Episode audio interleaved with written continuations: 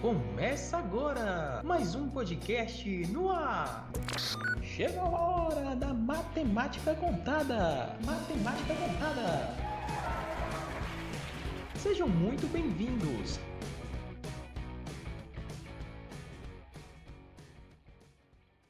Olá, pessoal! Sejam muito bem-vindos e bem-vindas ao nosso podcast Matemática Contada. Eu sou a Thaisa. Eu sou a Daniele. Olá, e eu sou Ronaldo.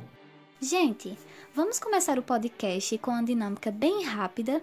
Eu quero que você, espectador ou espectadora, pense no nome de três matemáticos homens famosos.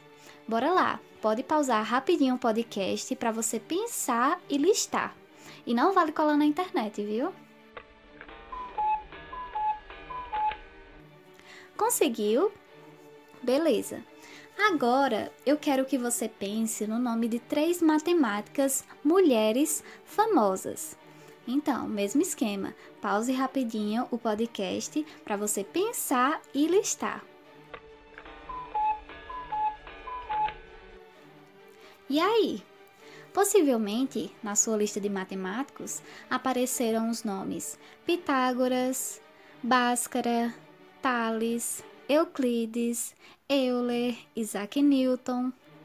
E na lista das matemáticas, você conseguiu pensar em alguma matemática? Talvez tenha sido mais desafiante. Isso quer dizer que não existem matemáticas? É claro que existem matemáticas. Mas por que aparentemente elas não são famosas? Por que os seus nomes não estão na ponta da nossa língua?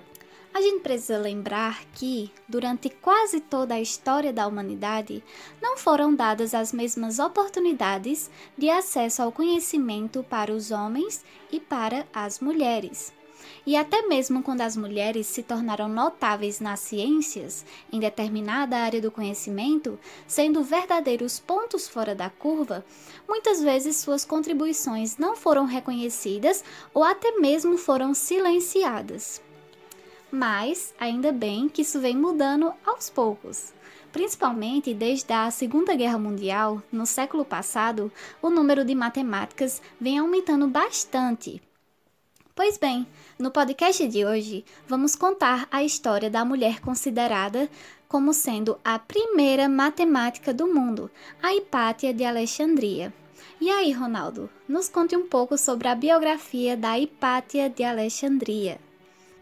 Então, Thaisa, a Hipátia, ou Hipácia, foi considerada a primeira mulher matemática da história.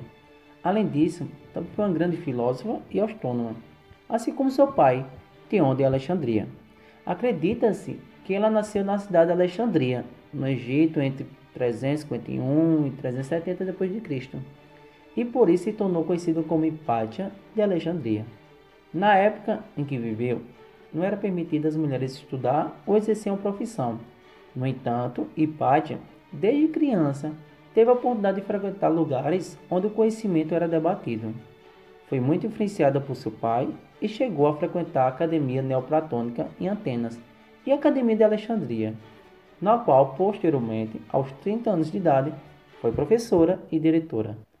Para quem não sabe, Hipátia também foi inventora e construiu instrumentos muito importantes, como astrolábio, que era utilizado para calcular problemas matemáticos, por exemplo, para medir a altura das construções e a altura dos astros acima do horizonte na navegação.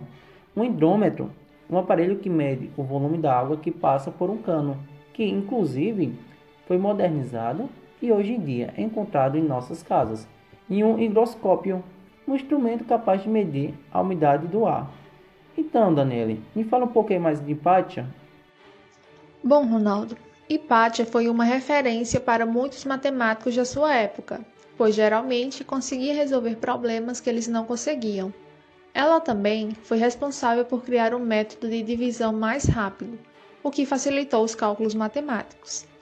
Hipátia então dizia ser casada com a verdade, Dessa forma, ela nunca chegou de fato a se casar ou ter filhos, deixando apenas seus alunos para dar seguimento aos seus estudos após sua morte.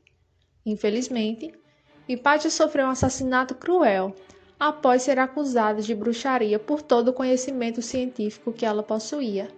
Acredita-se que isso aconteceu após ela discordar dos líderes cristãos de sua época e possuir influência sobre o prefeito imperial de Alexandria, que também havia sido seu aluno. Sendo assim, o bispo Cirilo se tornou o principal suspeito responsável pela morte de Hipátia, pois não podia ter seus posicionamentos questionados por uma mulher. Logo, ele buscou uma forma de silenciá-la. Então, pessoal, se hoje conhecemos parte da história de Hipátia, como as informações aqui trazidas, foi porque seus alunos e discípulos a preservaram, pois boa parte de suas obras de história, que se encontravam na Biblioteca de Alexandria, infelizmente foi perdida durante o ataque que essa biblioteca sofreu no século VII. Então, gente, muito importante, porém trágica a história de Hipátia de Alexandria. Mas e aí? Qual lista de três matemáticas mulheres a gente diz para o pessoal? Bora lá então? Nós temos Hipátia de Alexandria, Catherine Johnson, que foi uma norte-americana matemática, física e cientista espacial da NASA, cujas contribuições na década de 1960 impulsionaram a ida da primeira pessoa à Lua. Inclusive, sua história foi contada no filme Estrelas Além do Tempo, do ano de 2016, e aí, Ronaldo, que outra matemática nós podemos estar citando aqui? Além disso, Daniele, temos Maria Laura Mozinho Leite Lopes, natural de Pernambuco. Foi a primeira mulher a se formar doutora em matemática no Brasil, no ano de 1949.